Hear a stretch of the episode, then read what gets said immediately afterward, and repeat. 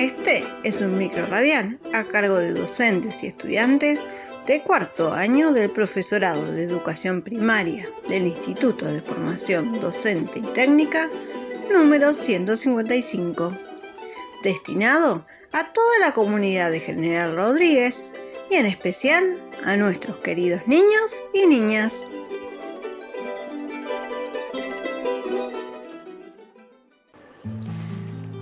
Hoy vamos a seguir recordando algunos sucesos que tuvieron lugar antes de la declaración de la independencia.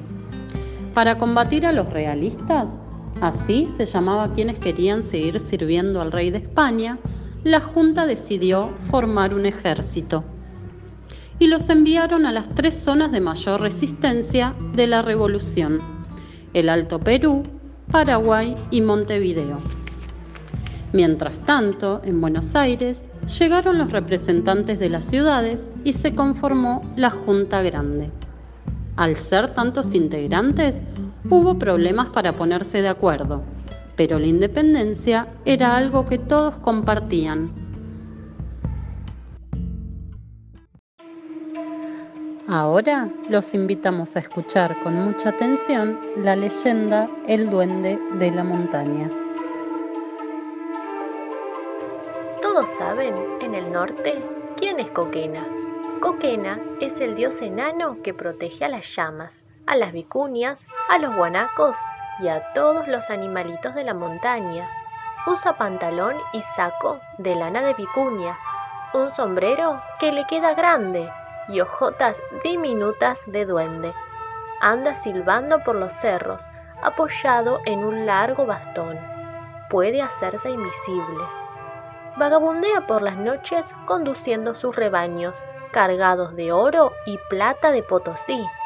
Tiene una mano de lana para acariciar a los indios que cuidan a los animales y una mano de plomo con la que castiga a los que les hacen daño. Todo eso cuentan en el norte. Y todo lo sabía Chamito, el pastorcito indio. Se lo había contado su abuelo, pero Chamito no le tenía miedo al diosito, porque él cuidaba sus cabritas.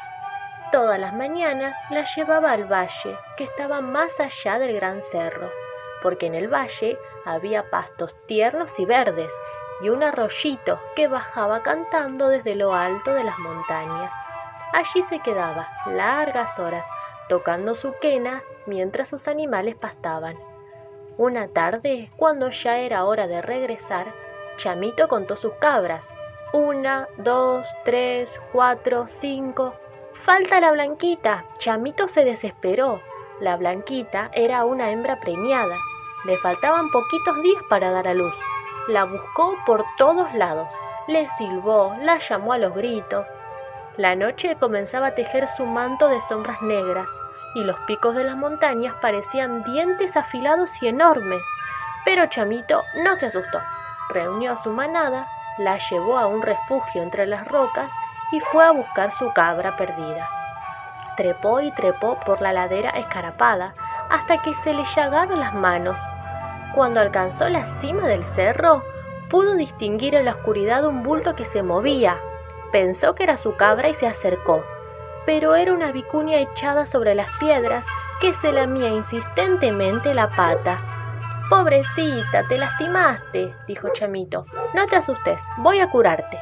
El pastorcito arrancó un retazo de su propia ropa, lavó cuidadosamente la herida y la vendó. Ya está, dijo por fin. Ahora no va a dolerte.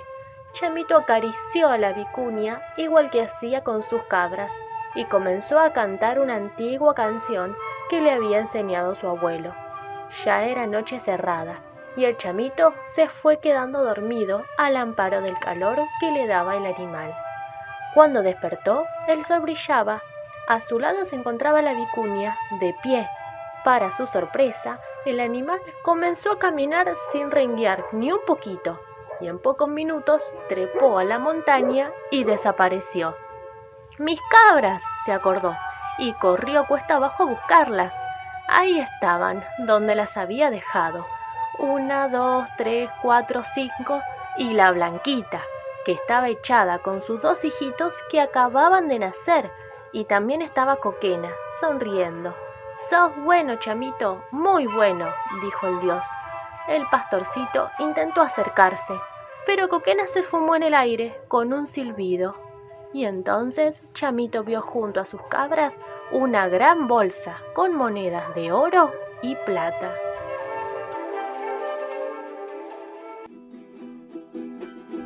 Esto fue todo por hoy. Los invitamos mañana a seguir compartiendo con nosotros más sucesos previos a aquel 9 de julio de 1816.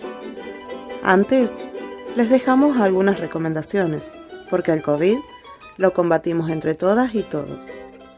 Utilizar frecuentemente tapabocas y barbijos. Lavarse correctamente las manos con abundante agua y jabón.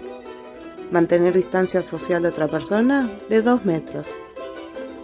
Si les gustó nuestro programa y quieren volver a escucharlo, pueden hacerlo a través de nuestro Instagram, Instituto 155 en la radio. Muchas gracias y hasta mañana. Los esperamos.